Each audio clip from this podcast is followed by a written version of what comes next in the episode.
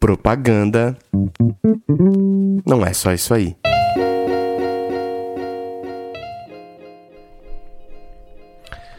E aí, podcast? Eu sou o Lucas Schuch, investigando por que a propaganda não é só isso aí. Antes da pauta, rapidamente, em dois minutinhos, eu quero agradecer nominalmente alguém que apoia esse podcast lá no PicPay ou no Apoia-se. Hoje eu vou agradecer a Patrícia Rodrigues da Mais Que Isso, uma empresa de Relationship Branding. Pô, mó da hora o trampo, recomendo você conhecer. E a Patrícia tá lá todo mês no Apoia-se, ajudando esse podcast a se manter de pé, as pautas no Instagram a acontecerem, então, se você quiser se juntar à Patrícia, é só chegar no Apoia-se, ou no PicPay, ou no Pix. Tá tudo aqui na descrição desse episódio, os links, é só você clicar. E se você fizer, eu tô doido pra te agradecer por aqui também. E vamos pra pauta.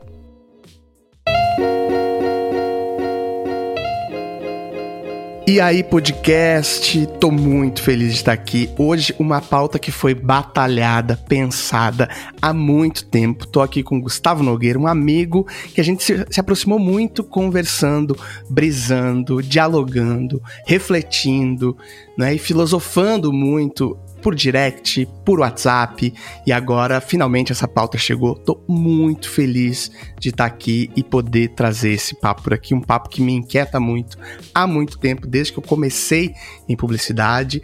Então vou pedir que ele se apresente. Gustavo, quem é você na propaganda e na vida? Conta aí. Oi, Lucas. Oi, podcast. Estou feliz de estar aqui. Muito empolgado com essa conversa porque já tivemos muitas meta-conversas até aqui, uh, até esse encontro gravado acontecer.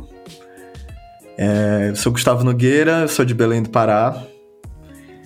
Eu venho de uma uma região que está no extremo oposto à tua aí, Lucas, mas ao mesmo tempo acho que a gente viveu e vive o mesmo tipo de reflexão em relação à comunicação do Brasil. Eu sou formado em comunicação, em publicidade. Comecei a atuar como pesquisador, estrategista 15 anos atrás.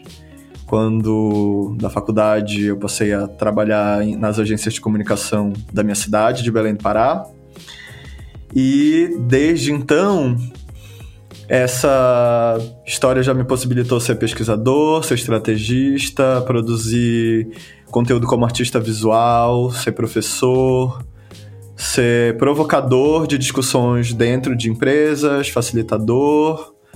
Hoje eu continuo fazendo todos esses trabalhos e estou buscando outras maneiras de dialogar com as discussões que a gente vai ter aqui hoje, também nas pautas políticas e mais diplomáticas, digamos assim, né, em, em organizações e instituições que, junto ao mercado, né, também tem uh, que levantam essa, essa conversa sobre a nossa relação com o tempo. Então, hoje eu estou morando aqui na Europa, estou entre Amsterdã, na Holanda, e uma cidade chamada Jena, na Alemanha, onde eu comecei um projeto de pesquisa uh, com uma universidade, com a Universidade de Jena, que faz parte de uma rede chamada Time Machine Organization. É uma rede de universidades, museus, galerias que discutem essa pauta da nossa relação com o tempo a partir de uma perspectiva de como que a gente pode tomar melhores decisões para o futuro se a gente não conhece de onde a gente veio, né? A história, o passado que nos traz até aqui. Então, essa, esse projeto, de diferentes maneiras, busca usar tecnologias para construir um big data sobre o nosso passado para melhores para uma melhor tomada de decisão no futuro. Assim como essa iniciativa, o meu trabalho, a minha trajetória profissional, ela vem muito de, desse lugar da, de parcerias que possibilitaram esse, possibilitam esse estudo sobre a nossa relação com o tempo até aqui. Então, esse é o Gustavo Profissional. Eu, desde o início do meu trabalho em comunicação e desde a minha formação ainda na universidade, eu sempre fui muito provocador dentro desses espaços, mas sempre num lugar muito de uh, construir pontes, de entender conexões possíveis de entender que agentes estavam nesses espaços e que como que a gente poderia achar novas maneiras de dialogar. E passei a, nessa época, né, ainda em Belém do Pará, a promover conversas e a promover diálogos como, como os, as conversas que acontecem aqui no podcast, uh, levando profissionais que eu escutava em São Paulo, em eventos, em festivais, em conferências, para, ao invés das pessoas lá no meu mercado ouvirem falar dessas ideias somente pela minha boca, eu convidava essas pessoas para uh, ah, para ir falar lá em Belém, porque eu comecei a perceber que o mesmo custo da minha passagem de São Paulo, de Belém para São Paulo, era o dessas pessoas de São Paulo para Belém. Então eu comecei a levá-las para Belém, para fóruns, para festivais, para eventos, enfim, que eu passei a organizar nessa época como eventos independentes que não tinham uma visão uh, de negócio, uma visão comercial, uma linha de uma profissão necessariamente. Era sempre foi muito mais o Gustavo uh, como indivíduo querendo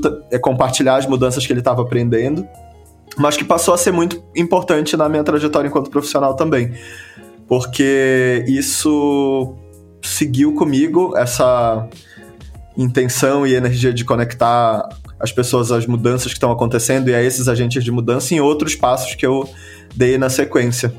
Então, quando uh, eu fui para São Paulo e passei a trabalhar uh, no mercado de São Paulo e senti essa diferença, né, de, de, entre, entre a região que eu tava e uma região que de, em tese deveria olhar para o Brasil, mas que também era uma região local, né? Porque São Paulo lê, lê e lia muito Brasil como a, a própria região do estado e a região uh, do Eixo Rio São Paulo. Passei a buscar então quais eram esses agentes que estavam ali dentro e em outros espaços que poderiam de alguma maneira é, gerar algum tipo de provocação. E quando eu senti de entrar nessa é, nessa conversa que a gente vai ter aqui hoje, né, a, nessa pauta da nossa relação com o tempo, eu continuei uh, com esse mesmo papel de conector, assim, porque é, eu, por exemplo, desenvolvi um projeto em parceria com a Perestroika, né, que acontece até hoje de uma maneira online, mas que teve uma presença muito grande uh, em edições presenciais pelo Brasil, que é um curso sobre as mudanças do mercado de comunicação, a partir das lentes dos protagonistas das mudanças desse mercado. Então, eu passei a convidar agentes de, de diferentes iniciativas estabelecidas e outras novas do mercado para compartilhar suas visões a partir de uma discussão crítica né, sobre é, as mudanças que estão acontecendo no tempo que a gente vive.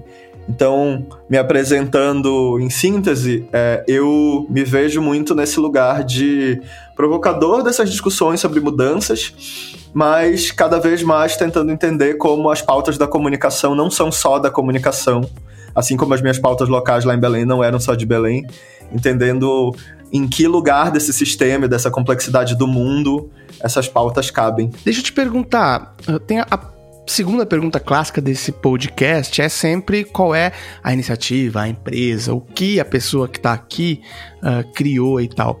O que é a Taurus? Me conta assim, se você tivesse que uh, descrever ela de uma forma muito objetiva, o que é essa empresa que você criou, essa iniciativa? Taurus é uma iniciativa que estuda e questiona a nossa relação com o tempo enquanto indivíduos e enquanto coletividade. E a Taurus é um laboratório de estudos da nossa relação com o tempo. Um laboratório no sentido de. É um projeto independente, autônomo, experimental, que convida as pessoas a experimentar outras relações possíveis com o tempo. Uh, quando a gente fala sobre uh, ensinar as pessoas a, a, a, a, ter outros tipos de relação com, com qualquer assunto, essa perspectiva da alfabetização, se ela fica muito na, na, na teoria, a gente não tem necessariamente uma, uma musculatura para falar sobre, sobre esse assunto, até que a gente vive ali na prática, né? Então eu compreendi anos atrás a importância de promover espaços seguros de troca, de conexão, em que as pessoas possam experimentar essas outras relações com o tempo. E aí, vários formatos e várias iniciativas ocorreram desde então. Uh, a Taurus nasceu num formato em parceria com uma série de iniciativas comerciais, porque o meu, o meu trabalho vem desse lugar, né? Ele não nasceu como um trabalho acadêmico dentro dos, dos espaços das universidades. Então, ele sempre buscou se, reno, se renovar e se, re, uh, se redesenhar a partir das possibilidades de parceria que, uh, que eu vinha realizando com empresas do mercado de comunicação, principalmente, e aí então empresas de outros segmentos, uh, mas que vieram a partir dessa minha, dessa minha rede, dessa minha conexão com pessoas a partir do mercado de comunicação. Então a definição da Taurus é essa, um laboratório de estudos do tempo. Como um projeto é, pessoal, é, a Taurus é não só um laboratório, mas é um labirinto também de experimentos uh, sobre a nossa relação com o tempo, porque a cada temporada, a cada ano dessa investigação contínua, que já vem há, há 10 anos que esse processo acontece, tem 5 anos que tem esse nome, né, que passou a se chamar como Taurus uh, enquanto, enquanto companhia, mas uh, essa perspectiva de ser um laboratório do tempo é, sempre ganha novas, novas frentes a partir da investigação que eu estou fazendo no momento, dos parceiros que estão próximos no momento e do que está acontecendo no mundo no momento, né? Porque, afinal de contas, falar sobre tempo é falar sobre mudança, é falar sobre a maneira como a gente encara mudança, lida com mudança e com com as transformações que estão acontecendo ao redor. Uh, você sabe que eu, eu, quero começar pela pontinha mais, hum. assim, mais óbvia, não é? Uh, dessa, da relação do tempo com propaganda, com comunicação e tal. Mas eu acho que a gente, vai, a gente pode ir para um outro caminho depois. Mas eu quero começar por aqui, que a gente está falando de uma indústria que ela... O modelo de negócio dela é arrendar o tempo. Tem uma coisa, inclusive, que eu acho muito doida nisso, quando a gente vem, quando eu venho falar aqui nesse podcast sobre uh, modelos de remuneração, por exemplo. A primeira discussão sempre é: todos os modelos alternativos que surgiram, eles são baseados em venda de hora profissional, né? Uh, olhar para essa definição de a venda de hora o que a gente chamava de hora homem, mas hora pessoa, é uma coisa que me, uh, me endoidece, assim, né? Uh, a gente arrenda o nosso tempo, a nossa criatividade e a doa para uma marca. Você acha que é possível a gente encontrar um propósito nesse trabalho, sabendo que a gente uh, vende o nosso tempo em função de, de, um, de uma marca terceira? Uma boa pergunta. Quando a gente fala sobre esse modelo de hora-pessoa, esse é o único modelo em que quanto mais você aprende, mais você sabe, e mais especialista ou uh, ganha mais profundidade nesse assunto, uh, mais desvalorizado você fica. Porque, em, em tese, quanto mais uh, profissional, quanto mais experiência você tem, uh, menos tempo você vai levar para fazer algumas dessas tarefas, né? Uhum. Então a gente está dizendo que se eu estou ganhando por hora homem ou por hora é, por essa hora especialista, é, significa que quanto mais eu sei fazer aquela tarefa uh, e quanto mais eu repito essa tarefa com outros parceiros, ganho mais experiência, mais essa hora se desvaloriza. Então eu sempre uh, trouxe essa discussão, né, sobre como a gente não tem como mudar a metáfora e a narrativa que guia esse tipo de trabalho se a gente não muda também o modelo de negócio, porque senão é só uma história que a gente está vendendo uh, e que por trás disso, né, sempre cai nos mesmos modelos. E eu acredito muito em outros modelos possíveis em que a gente tá, trabalha é, entendendo o valor que a gente está gerando para aquele tipo de parceiro, para o impacto que a gente vai ter uh, na sociedade, no mercado, nas comunidades com quem a gente vai dialogar. E aí são outros modelos de precificação, de, uh, de estabelecimento de parcerias. Mas aqui falando não só da troca financeira, que é central e importante dentro desse trabalho, Uh, mas entendendo também que outros tipos de troca e de aprendizado esses trabalhos trazem para todos os envolvidos. Não aqui falando de um lugar como vamos, vamos então pagar em experiência e inspiração, mas entendendo que essa, esse aprendizado ele está te movendo para um outro lugar do mercado e ele pode estar tá movendo também essas outras empresas para outros lugares, né? Então, uh, ah, para isso, inclusive para a gente ter uma autonomia e independência de tomar decisões enquanto profissionais que querem poder escolher esse tipo de iniciativa, isso inclusive significa em muitos dos momentos ter uma hora pessoa muito mais elevada para que você consiga ter esse tipo de independência e, e tomada de decisão autônoma sobre que tipo de trabalho vai gerar mais impacto, vai gerar mais uh, um outro tipo de retorno que você acha importante nesse momento, né? E para construir isso, isso passa por entender que essas horas que, de trabalho que a gente está tá desenvolvendo, elas estão construindo não só algo para uma marca, mas elas estão construindo de alguma maneira também a nossa relação com essa comunidade ao redor, estão construindo a nossa reputação, a nossa credencial. E eu acho que a gente passa a ter outras. Uh, a gente considera outros elementos na hora de aceitar ou não um projeto e mesmo de precificar esses projetos que a gente aceita quando a gente entende dentro uh, desse mercado que a gente não está só construindo algo a partir dessas horas vendidas para uma marca, mas a gente também está colocando em jogo essa reputação, essa credencial, essa expertise, essa rede que confiou esse conhecimento a gente até aqui. Uh, então, tem muitos elementos que vêm junto com a gente além da hora que a gente está aqui na frente do computador executando algo numa reunião de trabalho, né? Eu acho que tudo isso precisa ser considerado. Nesse lugar, eu sei que essa discussão é, é, uma, é uma discussão que pode parecer uh, desafiadora para alguém que está vivendo o dia a dia dentro de uma agência de propaganda, que está dentro de uma universidade e que nos escuta pensando como que eu entro num mercado em que mesmo essa essa essa ideia de aprendizado é tão deturpada, né?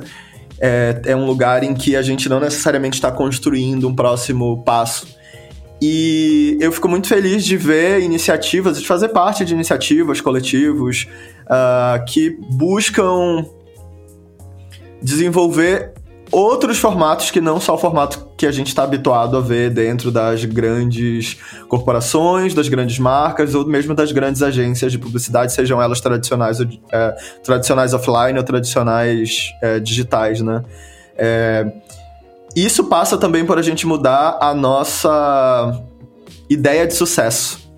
Porque se a nossa ideia de sucesso ela tá dentro dessa estrutura que hoje a gente pode dizer, né, já não tem esse mesmo sex appeal, esse mesmo desperta, não desperta esse mesmo interesse uh, nessas gerações que chegam uh, no mercado, mas ainda assim existe uma ideia de que existe uma narrativa de sucesso de trabalhar com as grandes marcas ou, ou, com a empresa que trabalha com as grandes marcas.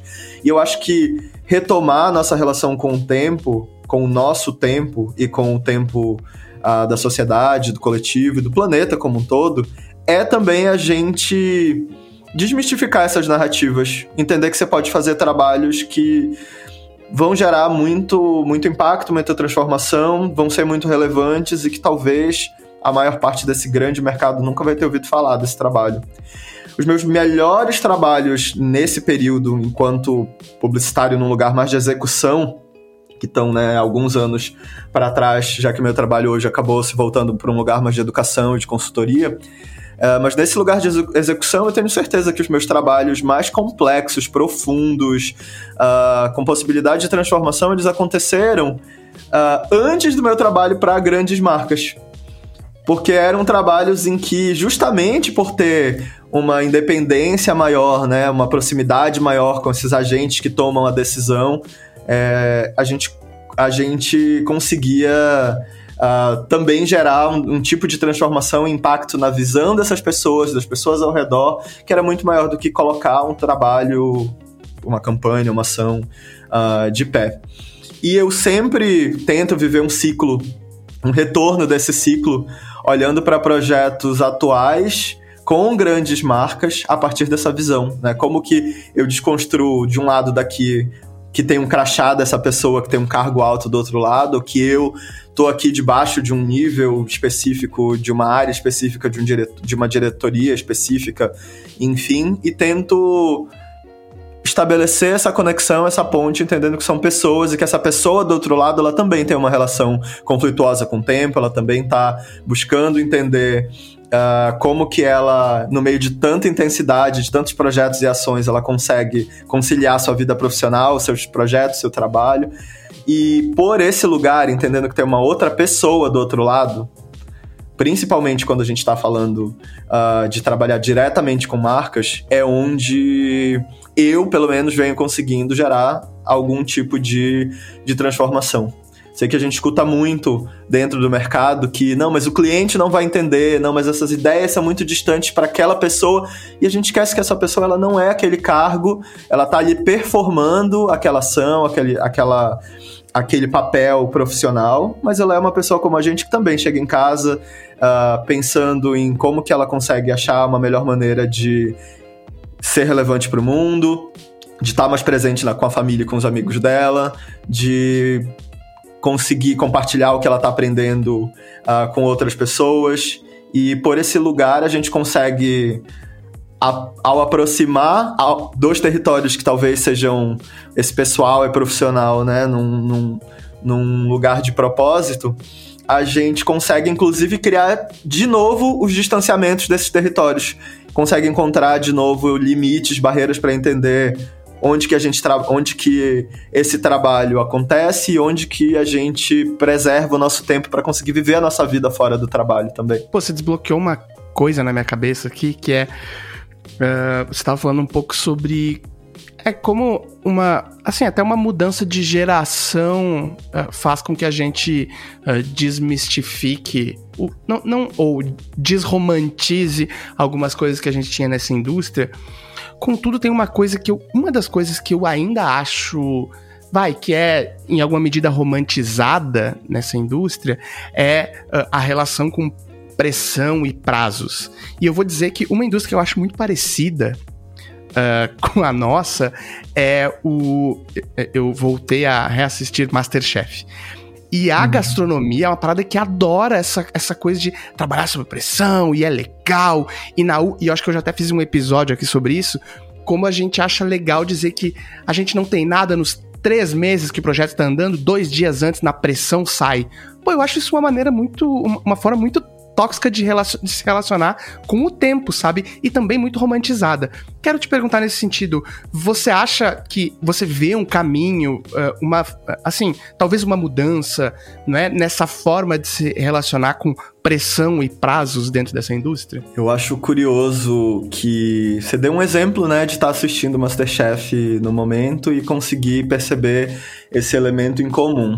Eu fiz esse movimento ao, como um profissional que veio do mercado de comunicação, mas que passou a transitar por muita, muitos segmentos e áreas diferentes, fazendo projetos falando sobre mudança não só dentro do mercado de comunicação, mas sobre outras indústrias e outros mercados dentro do Brasil e depois uh, fora do Brasil.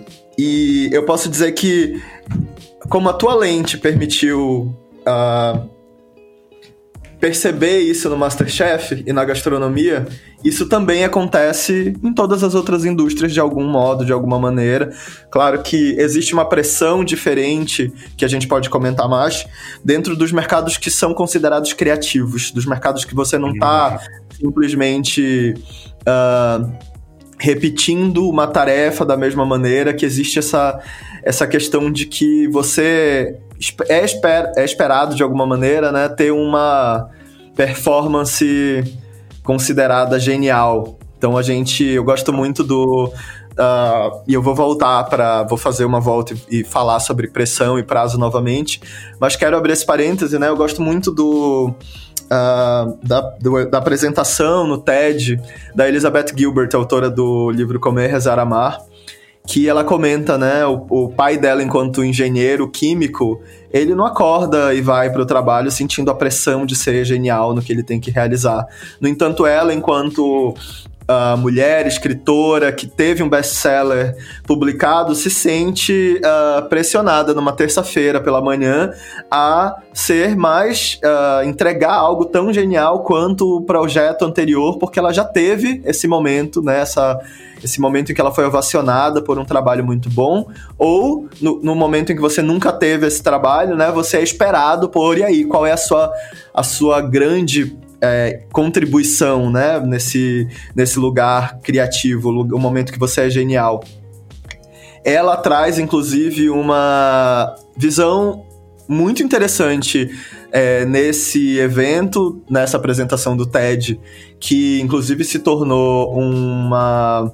Uh, se tornou um, um livro né, chamado A Grande Magia, Big Magic, em que ela compartilha essa visão em que uh, em tempos antigos as pessoas elas não eram consideradas geniais. Elas eram entendidas como ela estava ali fazendo seu trabalho naquele momento ela teve a inspiração de um gênio. Então ela estava com um gênio, né? Como se fosse o espírito da criatividade que a acompanhou naquele momento. E ela nos convida de, é, nesse livro, nessa apresentação, a resgatar essa visão em um lugar em que você não tem que ser genial, você tem que fazer o seu trabalho. E se esse espírito da criatividade decide se apresentar nesse momento e fazer a parte dele, que incrível. E olé para vocês dois, né, que deram conta de fazer algo que se destaca no mundo. Mas se esse gênio da criatividade não aparecer, é, olé ainda assim para você, porque você é, fez a sua parte, você fez o seu trabalho, né? E você apareceu uh, ah, para fazer o que você podia fazer naquele momento. E aí essa perspectiva ela baixa um pouco a bola, né, da, da gente querer estar tá nesse lugar do genial, do lugar de sermos deuses, né? Um lugar muito do o gênio do public, uh, o gênio publicitário, né, enquanto metáfora, enquanto conceito, é uma ideia muito baseada no ego pautada no ego de que fui eu que resolvi todos esses problemas. Fui eu que eu e eu sozinho, né, que tô assinando ali no topo enquanto diretor de criação, enquanto diretor de planejamento que tive esse staff, esse time que veio junto, mas nossa, essa ideia aqui genial veio porque eu estava sob o comando. E a gente sabe que as soluções para os problemas complexos que a gente vive hoje não não estão nesse lugar de ter uma figura genial à frente de uma tomada de decisão para que esse problema se resolva. Ele vem por pequenos passos que se somam a outros, que se somam a um, a um trabalho em equipe, que se somam à experiência do ano anterior nos trazendo. É, ensinamentos e aprendizados para os próximos anos que a gente vai dar continuidade a esse projeto. Então a ideia da máquina em série, em que você senta e produz uma ideia genial, ela é, é fadada ao fracasso de início, né? E por isso ela gera tanta, uh, tanta, tantas pessoas se sentindo tão pressionadas, como você comentou, por essa visão. Então aqui a gente não está falando só de uma pressão por prazo, mas também um alinhamento de o que é que a gente quer construir junto onde que a gente quer chegar nesse trabalho? A gente só quer fazer uma campanha que vai chegar em muitas pessoas, então vamos entender aqui que esse trabalho ele tem um tipo de ação que vai ser realizada e que vai acontecer e trazer aprendizados para todos os envolvidos. Não, a gente não quer só esse tipo de ação que tem início e fim, mas a gente quer algo a mais, então a gente tem que entender como que a gente constrói esse relacionamento para chegar nesse outro passo né? E aí volta para, inclusive, para um dos primeiros pontos que você trouxe uh, na primeira pergunta, falando sobre propósito, né?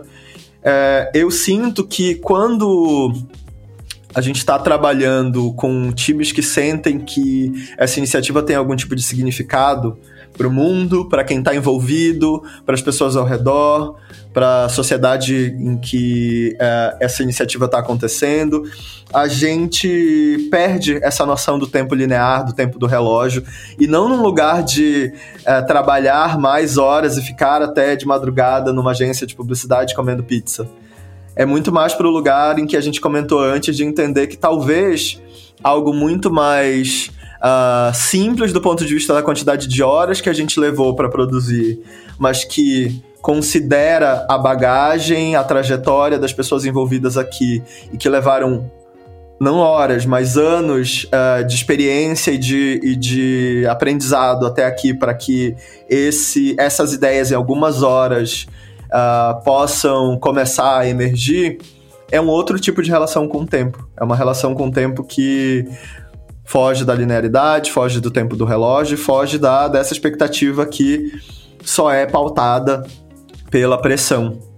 E aí, claro, né, vale também aqui essa esse ponto de atenção em que ao dividir essa essa essa essa perspectiva, inclusive como experiência, né, como algo em que eu busco trazer nos projetos, isso não significa de maneira alguma que a gente não vai ter momentos em que a gente precisa colocar mais horas de trabalho numa iniciativa, que a gente vai ter uma intensidade maior dessa carga de trabalho, uh, porque afinal de contas, trabalho traz de, dentro dessa, dessa perspectiva uma responsabilidade. E uma responsabilidade que em alguns momentos a gente chega assim, em um momento mais próximo de um prazo de entrega, e entende que a gente ainda não tem algo que seria o suficiente para aquela para o nível de qualidade que a gente gostaria de estar entregando naquele momento. No entanto, isso também não significa que existem uh, deuses inquestionáveis do mercado em que eu preciso colocar à prova, né, e, a, e, e conflitar colocar em conflito a minha própria saúde e meu, meu próprio bem-estar mental para alcançar esses prazos. Já aconteceu em, muitas, em muitos momentos comigo de entender que um prazo estava chegando próximo, que a gente poderia entrar numa rotina similar a essa, e antes disso, entender podemos viver essa rotina que vai ser mais intensa para alcançar para esse prazo. No entanto, é necessário? É preciso? Uhum. Porque esses prazos, eles geralmente, né? Essa frase é bem comum quando a gente está questionando uh, esse tipo de perspectiva dentro da publicidade. A gente não trabalha com neurocirurgia. Né? A gente não tem um paciente na mesa, numa mesa de cirurgia, né? Com o peito ou o crânio aberto. Então a gente geralmente está trabalhando com um prazo que foi estabelecido por alguém. Ele não existia no tempo antes daquela pessoa decidir isso. E ele pode mudar também. E geralmente ele muda. A nossa experiência, inclusive, é que esse é o grande é, motivo de frustração da maior parte dos profissionais de comunicação, é que você vira à noite e, e trabalha de uma maneira hercúlea, né, pra, muito intensa para entregar algo é, que precisa ser apresentado no dia seguinte, porque é o prazo para que isso entre seja aprovado e então entre no ar na sequência ou passe a ser executado. E aí a gente vê que surgem uma série de uh, inseguranças ou alterações a partir do que foi apresentado e esse prazo muda. E se esse prazo já tinha essa flexibilidade de mudar, por que, que a gente não teve essa conversa num lugar muito mais tranquilo de dizer é aqui que a gente está, até aqui, talvez essas inseguranças é, emergissem de uma maneira a, inclusive, qualificar o próximo, o próximo passo, a próxima etapa desse trabalho e ele se direcionasse para um lugar mais saudável. Né? A minha maior frustração com os, o, o, o meu tempo de execução dentro de agência de publicidade eram com esse tipo de prazo em que a gente trabalha para algo que tem que ser entregue amanhã e amanhã não há comemoração, porque quando chega esse amanhã esse prazo muda e você entra de novo nesse ritmo. Né? E aí a gente vive em. Não há o espaço de celebração, descanso, de balanço, porque esse é um outro passo importante. Quando a gente está falando sobre ser responsável com o trabalho e ter um período de entrega que é mais intenso, a vida ela também é sobre balanço quando a gente quer ter uma relação com um tempo mais saudável. Então isso significa que se foi mais intenso num período, eu tenho que ter também esse balanço para ter mais tempo não só dessa vida ativa ou tempo útil, mas também da vida contemplativa, né? Da vida do tempo do ser e não só do fazer. Da vida em que eu posso estar descansando não porque descansar é importante para trabalhar mais, mas porque descansar é parte de da minha vida do existir, né? De fazer é, outras atividades ou não fazer atividade nenhuma e ainda assim entender que a minha vida tem valor. E aí a gente entra nesse ponto em que não, não só no mercado de publicidade ou de gastronomia, mas o sistema em que a gente vive, ele nos faz compreender que não só uh, o seu tempo que não está sendo usado para produzir, ele não tem valor, como você não tem valor, né? Se você tá só sendo uh, contemplando, existindo, se a gente não está usando esse tempo de uma maneira útil, uh, esse tempo não tem é, valor dentro do sistema em que a gente uh, vive hoje, né? enquanto sistema capitalista neoliberal, na sua fase neoliberal. É, o que faz, inclusive, com que, por exemplo, quantas pessoas desempregadas que tem muita experiência, que tem muito conhecimento, que tem muito estudo dentro de um assunto, não, é, não se veem dentro de casa pensando assim: nossa, eu tô aqui fazendo nada e o meu tempo não tem valor. E ela tenha o que a maior parte desses profissionais que estão dentro de uma agência, dentro de uma empresa, mais queriam, que é tempo livre, para colocar talvez um projeto de pé e pensar uma iniciativa, ou começar um estudo, ou fazer uma provocação para o mercado. Só que enquanto você não está sendo remunerado por aquela hora, por e essa hora está sendo paga por uma grande agência, por uma grande marca, você entende que esse tempo ele não é útil, ele não tem valor. Mas isso é uma narrativa que é esse modelo de sociedade, esse sistema que a gente vive coloca na nossa cabeça, né? Então, repensar a nossa relação com o tempo e essa pressão e os prazos é também repensar os modelos nos quais a, a gente entende essa, essa valorização do tempo. Pô, você falou de. Eu queria retomar quatro, tem, quatro coisas que você falou que certamente isso aqui vai aparecer na minha terapia, assim, essa semana, não tenho dúvida. Porque. E eu amo que em todas as nossas conversas por DM tem algum momento que você fala: Isso aqui vai aparecer na minha terapia dessa semana. É verdade. E vai aparecer. Pô, isso aqui. Eu vou, eu vou contar por quê, para poder chegar na minha próxima pergunta. Boa, A primeira lá. coisa que você falou é. Uh, você falou sobre o tempo de celebração. Isso para mim é. Foi uma das coisas que mais me pegou quando eu. Enfim, quando eu pensava em sair de propaganda, assim.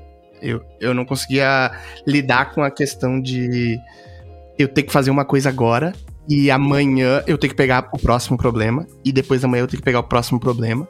E aí eu acabei entrando numa pira de tipo, eu não queria mais estar num lugar que eu não sabia qual era o problema imediato que eu ia ter que resolver no outro dia. Tanto que eu saí pro mestrado assim com uma grande desculpa que era eu preciso de um mínimo de rotina. Eu preciso uhum. de, uh, ter controle sobre o meu tempo. Era isso. A segunda coisa, que eu já falei nos meus stories, nunca transformei em, em post no feed, mas acho que eu quero fazer. Eu, eu, eu vi que eu precisava sair um pouco de propaganda, dessa, dessa forma uh, de fazer propaganda, uh, dentro das agências e tudo. Eu tinha muito medo de marcar alguma coisa fora do meu horário de trabalho, porque eu não sabia se eu ia estar tá lá. Eu já te ouvi falando e, disso, sim. Isso, me, isso, assim, acabava comigo, assim, sabe? marcar alguma coisa e eu vou frustrar alguém uh, uh, de ter marcado e não ir. Isso me assustava muito. Bom, isso é a segunda coisa que você falou agora. Tinha um outro, uma outra coisa, que era o mito da urgência. Eu sei que você falou, porra, isso aí me quebrava demais, não é? Uh, muito assim, de tipo, eu achar. Eu, eu, eu, entregar uma coisa, eu virar minha noite porque era urgente, alguém me dizer, não, mas então vamos mudar isso aqui. Não, mas então não era urgente. Por que você, você achou que o seu tempo era mais importante que o meu? Sabe, o que. O que então, essa é a terceira coisa que você falou. Mas aí teve outro, meu amigo, outro ponto que você falou aí, que, a, que eu acho que isso. Por que, que eu falei que eu vou levar isso pra minha terapia? Desculpa estar falando muito aqui. Uma coisa. A, a coisa que eu mais falo que eu precisei me afastar na terapia desse, dessa forma, de, de, dentro de agência, de fazer, é porque eu, eu achei que eu estava uh, surtando, na falta de uma palavra uh, melhor, com essa, com essa questão de amanhã eu preciso surpreender de novo. Né? Esse mito da genialidade começou a me afetar num lugar muito, muito, muito ruim. Né? Eu não conseguia lidar com a, com a possibilidade de eu fazer algo simplesmente mediano, que é basicamente o que é a nossa vida. É uma média, não é? Você não tem todos os dias um trabalho incrível para você fazer na sua mesa, né? E aí que vem a minha pergunta. Depois de toda essa volta, né? Depois de todas essas coisas que eu vou ter que falar na terapia, tem uma coisa que. Essa coisa de. Uh, uh, a forma como a publicidade lida com inovação, não é? Sempre me cobrou muito. Né? Parece que uh, a gente está sempre atrasado. A, a, gente já nasceu atrasado. Então, assim, se eu descobrir hoje uma coisa que foi do SXSW do ano passado, isso é completamente atrasado, defasado, né? Então eu preciso estar o tempo inteiro, tudo já nasce. E aí tem uma questão uh, de etarismo muito ligada a isso, né? Tudo já é velho, assim, que, isso é. Não é? Uh, me parece uma constante essa aceleração do tempo que a gente vive em propaganda. Dito tudo isso, eu quero te perguntar. Hoje eu também consigo ver umas pessoas chegando nessa indústria e dizendo mais pé no chão, gente. Ó, eu consigo lidar de uma forma melhor com o meu tempo. Ó, nem tudo é urgente. Ó, uh, nem tudo precisa ser genial. É quase como se fosse então essa contracultura que a gente esperava. Quero te perguntar de tudo isso. A gente está vivendo, encontrando uma geração que lida melhor com o tempo, você também consegue perceber esse movimento de pessoas. Não, não, não quero dizer refreando, porque pode ser que elas não queiram isso, mas uh, lidando de uma forma mais saudável com o seu próprio tempo? Lucas, eu vou de trás para frente. Vou começar tá pela tua pergunta, mas eu quero chegar até comentar os pontos anteriores que você trouxe. Minha resposta para se a gente está vivendo uma geração, encontrando em contato com uma geração que está tendo uma melhor relação com o tempo, eu vou te dizer que sim e não. Por que sim e não? Porque essa mudança que a gente está comentando, que a gente quer ver ou gostaria de ver, ela é intergeracional. Então, o que a gente está vivendo hoje tem um impacto para as mudanças que serão necessárias quando a gente está pensando aqui numa perspectiva do que, não só do que o mundo é, mas do que o mundo pode vir a ser, do ponto de vista de, da década do século XXI, Uh, ao mesmo tempo, essas mudanças elas não são lineares. Isso significa então que a gente vive como em, em, ondas, um momento em que a gente fala, nossa, tô aqui na minha melhor versão e tô aqui, olha, super em balanço e conseguindo viver uh, com mais presença, em contato com a minha família, sendo mais mediano em alguns trabalhos e estando uma, uh, me, co uh, me cobrando menos. E aí tem um momento em que você olha para o lado e você vê que teve uh, um trabalho dentro desse ecossistema, ou de um parceiro, ou de uh, uma iniciativa que vai ser comparada à sua, que por conta desse trabalho que foi realizado de uma maneira com intensidade, virando noite, dentro desse outro ritmo que a gente está questionando aqui, esse trabalho ele alcançou esse patamar uhum. de esforço, né? De olha lá as, as, lágrimas e as gotas de sangue que o compõem, por conta disso ele é considerado genial de alguma maneira. E aí isso te motiva, te impulsiona de alguma maneira a dizer, não, então eu preciso, poxa, não quero estar nesse lugar que é só mediano.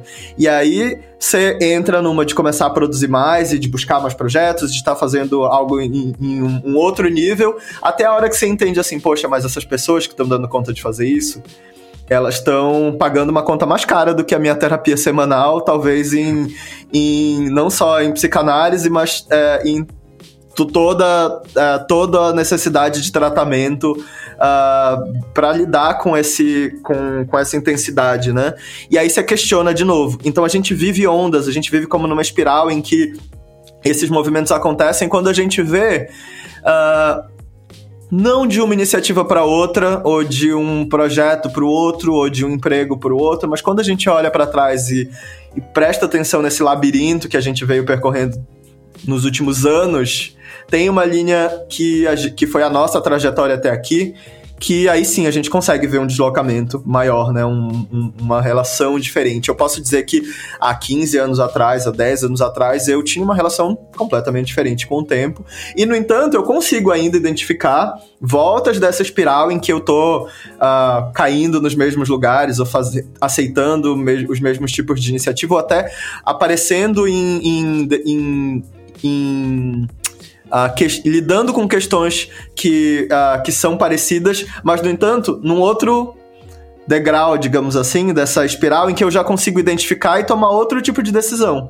E isso vale, assim como vale para os nossos relacionamentos pessoais, né, quando você tem essa autoconsciência, essa maturidade sobre o que, é, quem é você dentro desse, é, dentro desse papel e não só o que o mundo faz com você, da mesma maneira nas nossas outras relações, nas nossas relações de trabalho, nas nossas relações no mercado como um todo.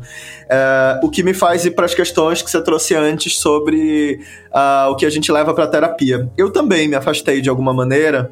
Posso dizer assim que não me afastei da publicidade, uh, como você comentou, mas eu encontrei esse lugar em que eu sou ponte, em que eu tô fora buscando outros assuntos e ao mesmo tempo sendo ponte que traz para profissionais e, e, lideranças do mercado da, da publicidade uh, passos que podem ser uh, importantes para as mudanças que a gente está vivendo no mundo, esse lugar de ser ponte também foi construído a partir de um lugar de, de, de que eu, uh, de, em que eu compreendi que eu não queria tá vivendo esse dia a dia, porque esse, esse dia a dia me corroía, ele me fazia mal.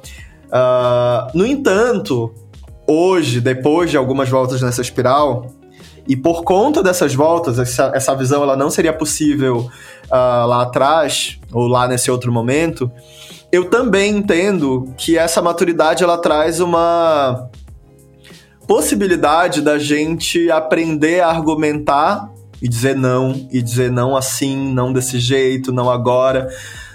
Eu consigo trabalhar em projetos com grandes marcas que tem esse mesmo tipo de desafio que a gente está comentando aqui, né, de, dessa busca por genialidade, dessa pressão por prazos, e consigo colocar esse mesmo tipo de conversa que a gente está fazendo aqui agora. E as pessoas perguntam assim: nossa, mas aí é só com a marca que tem a grande visão e consciência, e não existe essa marca, nenhuma marca. É, e eu já trabalhei com todas as marcas que são consideradas uh, com, essa, com o grande nível de consciência pelo que a gente está vendo na, no seu discurso para o mundo, para a sociedade. No entanto, quando a gente está falando com as pessoas, as pessoas estão passando pelas mesmas questões que a gente. E nesse lugar, a gente consegue estabelecer conexão. A gente consegue estabelecer é, esse tipo de conversa.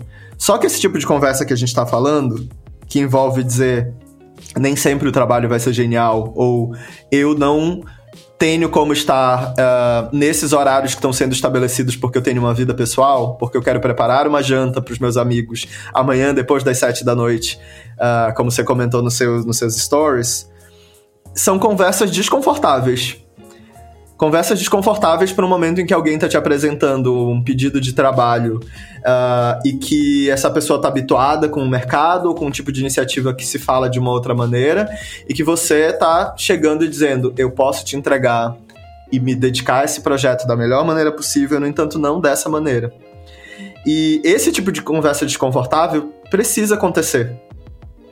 Precisa acontecer num lugar em que se a gente está estabelecendo relações de confiança, sim, tem algumas empresas que vão dizer, bom, então tem trocentas outras aí que me atendem dessa outra maneira. E é entender se a gente quer estar tá no mercado que se vende por hora pessoa e entendendo que essa hora ela fica mais barata quanto mais trabalho você realiza e mais experiência você tem, ou se a gente quer de alguma maneira estar tá trabalhando junto a uma rede de pessoas que, e de empresas que uh, do outro lado, tem pessoas como a gente, pessoas que também querem estabelecer esse tipo de balanço com a sua vida pessoal, celebrar as vitórias, celebrar junto com a gente, inclusive quando a gente alcança algo que foi construído, que celebra também as pausas e o descanso.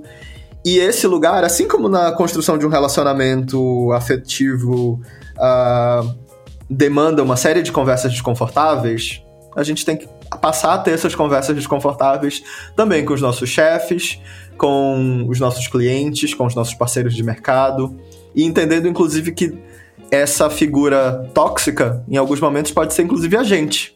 Porque quantas vezes a gente, e aí me colocando aqui, fazendo esse espelho para as pessoas que estão, estão ouvindo, é, que estão nos ouvindo, quantas vezes a gente já se sentiu pressionado pelo mercado, pelo cliente e pressionou os nossos, o nosso time, pressionou os nossos.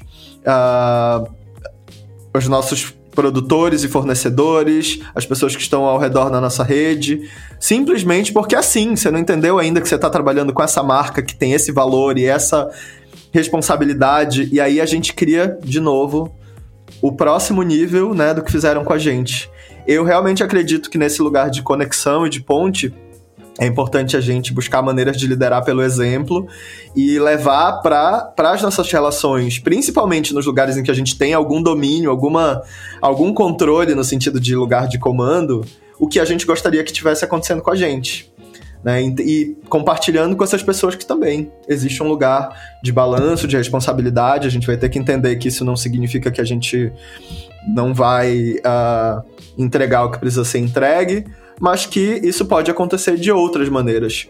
Eu sei que muita gente na publicidade conhece e se formou a partir dessa perspectiva do Golden Circle do Simon Sinek, né, que fala da gente entender que antes de olhar para o que, existe antes um como, o processo, os caminhos pelos quais esse sistema vai acontecer, e acima desse como tem um porquê, né? Que são que é essa essência, essa singularidade, esse propósito que nos, nos move, que faz com que a gente entenda que isso tem significado. Eu acho muito importante a gente resgatar essa ideia de que existe uma essência, um propósito, um significado no que a gente está fazendo, porque aí deixa de ser sobre que horas eu estou trabalhando, quantas horas esse trabalho está acontecendo e a gente consegue achar um outro, uma outra maneira de, de olhar para essa para esse tipo de relação. Mas eu também adiciono no meu trabalho por aqui uma outra camada esse Golden Circle, que além do que, o como e o porquê, existe um quando. E esse quando são as expressões dessa essência. Existe uma essência, um propósito que vai acontecer de uma maneira, mas se a gente olhar para como a gente agia em determinado momento anterior da nossa vida ou em determinado projeto anterior, a nossa essência estava lá, mas ela se manifestou de uma outra maneira, ela tinha uma outra expressão. E o quando, o momento do mundo, o momento do mercado e o nosso momento pessoal, inclusive do ponto de vista de saúde física e mental, e saúde física e mental, possibilitam expressões diferentes. Então a gente não está tão preso a uma fotografia em que eu preciso ser genial nesse o que, como e porquê de agora, mas que eu vou ter muitos quandos, muitas expressões que são como ondas, né, que, que, que manifestam, que expressam essa essência de diferentes maneiras. Então, eu acho que isso também dá uma, uh, uma atenuada no fato de que esta é a próxima, a única e talvez a última oportunidade de ser genial. Talvez não, ela seja só uma expressão, uma, um dos muitos quandos que a gente uh, vai ter como oportunidade de colocar essa expressão da nossa essência no mundo. Me indica um arroba